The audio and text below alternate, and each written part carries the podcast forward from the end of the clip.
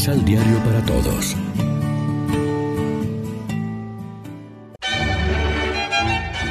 Proclamación del Santo Evangelio de nuestro Señor Jesucristo, según San Marcos.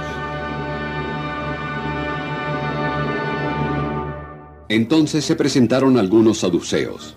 Estos no creen en la resurrección de los muertos y por eso le preguntaron. Maestro, según la ley de Moisés, si alguien muere antes que su esposa y no tiene hijos, el hermano debe casarse con la viuda para darle un hijo, que será el heredero del difunto. Había siete hermanos. El mayor se casó y murió sin dejar hijos.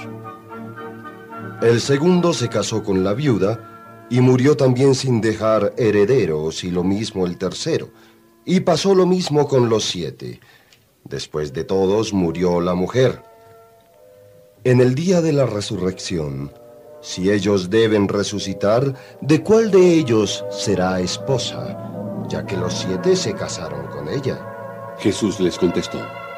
Si ustedes se pierden en esto, ¿no será porque no entienden la escritura ni tampoco el poder de Dios? Pues cuando resuciten de entre los muertos, no tendrán esposa o marido, sino que serán en el cielo como ángeles. Y en cuanto al hecho de que los muertos resuciten, ¿no han leído el libro de Moisés en el capítulo de la zarza, como Dios le dijo? Yo soy el Dios de Abraham, el Dios de Isaac y el Dios de Jacob. Dios no es un Dios de muertos, sino de vivos. Ustedes están muy equivocados. Lección Divina Amigos, ¿qué tal? Hoy es miércoles 7 de junio y a esta hora nos alimentamos con el pan de la palabra. Un cristiano creyente no se muestra agradecido a Dios solo cuando todo le va bien, sino también cuando le acontece alguna desgracia. No solo cuando el ambiente le ayuda, sino también cuando los comentarios de los demás son irónicos o hostiles. Un buen cristiano no pierde el humor ni la esperanza por nada. Deja siempre abierta la puerta a la confianza en Dios.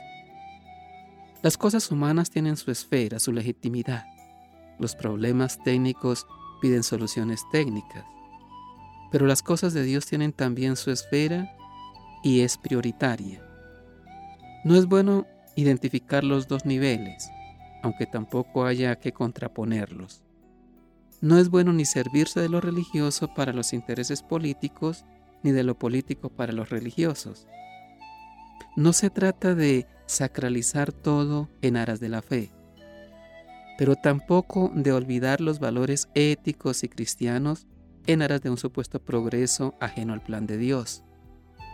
También nosotros podríamos caer en la trampa de la moneda, dando insensiblemente, contagiados por el mundo, más importancia de la debida a lo referente al bienestar material por encima del espiritual. Un cristiano es, por una parte, ciudadano pleno, comprometido en los varios niveles de la vida económica, profesional y política. Pero es también un creyente y en su escala de valores, sobre todo en casos de conflicto, da preeminencia a las cosas de Dios. Toda la Biblia es un testimonio del Dios de la vida y amigo de la misma.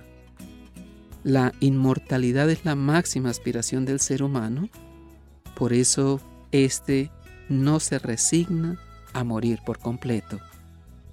Reflexionemos. ¿Cómo reaccionamos nosotros ante las pruebas que nos depara la vida? ¿Nos rebelamos ante Dios o seguimos confiando en Él día tras día? Oremos juntos. Alienta nuestra esperanza, Señor, e ilumínanos con tu palabra para que entendamos que la dicha futura que esperamos se gesta ya en el compromiso con el mundo presente, en el amor a ti y a nuestros hermanos. Amén. María, Reina de los Apóstoles, ruega por nosotros.